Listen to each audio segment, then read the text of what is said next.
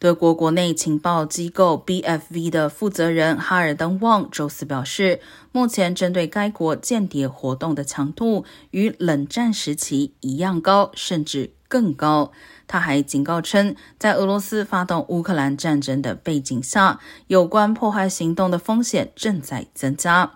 鉴于疫情和俄乌战争，BFV 加强了对极端组织和个人在质疑政府合法性方面的监视。哈尔登旺说，外国势力试图通过虚假信息推动反政府宣传，并且加剧了此类运动带来的风险。